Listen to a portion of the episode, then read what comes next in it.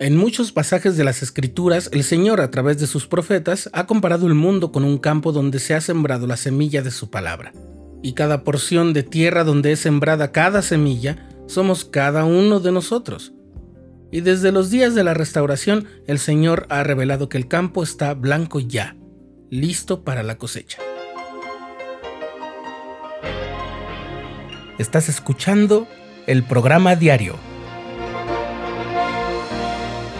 presentado por el canal de los santos de la Iglesia de Jesucristo de los Santos de los Últimos Días.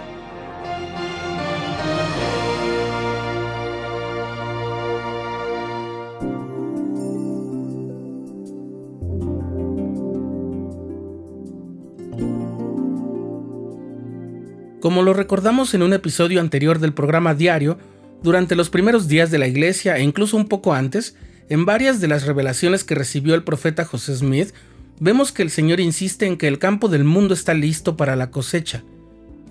Dice que el campo está blanco como metáfora del color blanquecino que cubre los campos de cereal, particularmente de trigo cuando las espigas ya están listas para la siega, que en la forma tradicional consiste en que varias personas entren al campo y corten con una hoz o con una guadaña, que básicamente es una hoz grande, y recojan todas las espigas que hay.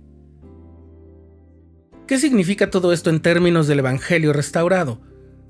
Vivimos en lo que el Señor ha llamado la dispensación del cumplimiento de los tiempos, lo que quiere decir que esta habrá de ser la última ocasión en que el Evangelio, sus bendiciones, promesas, conocimiento y poder, mediante las ordenanzas del sacerdocio, han sido reveladas y conferidas a la humanidad mediante sus profetas, apóstoles y otros siervos escogidos para completar la obra de salvación.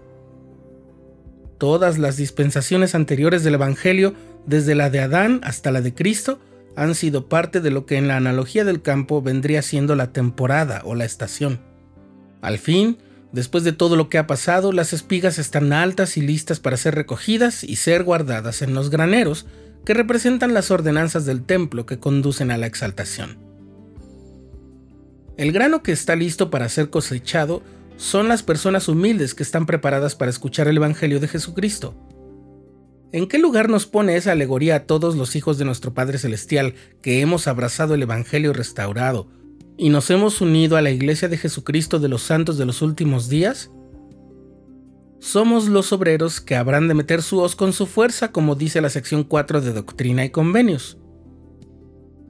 Los misioneros, y recuerda que no solo nos referimos a los de tiempo completo, tenemos el llamamiento de trabajar arduamente para encontrar y enseñar a tantas de estas personas como nos sea posible. Por supuesto, los esfuerzos de los misioneros de tiempo completo son una de las principales ayudas que hay en esta hermosa labor, pero el llamado es para todos. Recuerda que Joseph Smith, el padre del profeta, no fue llamado a salir a una misión para predicar, y sin embargo él predicó y defendió con valentía el Evangelio. El presidente Gordon B. Hinckley se expresó de esta forma en una conferencia en Anchorage en 1995. Desearía poder despertar el corazón de todo hombre, mujer, niño y niña, el ardiente deseo de compartir el Evangelio con los demás. Si lo hacen, la vida será mejor y tratarán de vivirla de manera ejemplar, porque sabrán que aquellos a quienes enseñen no les creerán a menos que apoyen sus palabras en la rectitud de su diario vivir. Cuando intentas llevar una vida mejor, obedeces el consejo del profeta. También demuestras que amas a tu Padre Celestial y a Jesucristo y te preparas para ir al templo y servir una misión. No solo eres un ejemplo del Evangelio, sino que se fortalece tu confianza en Dios y aumenta tu determinación de hablar con los que no conocen el Evangelio. Porque hay algunas cosas que no se pueden enseñar mediante el ejemplo, sino que se tienen que explicar y meditar, como la expiación de Cristo, nuestra vida premortal, etc. Hoy es el tiempo de la cosecha.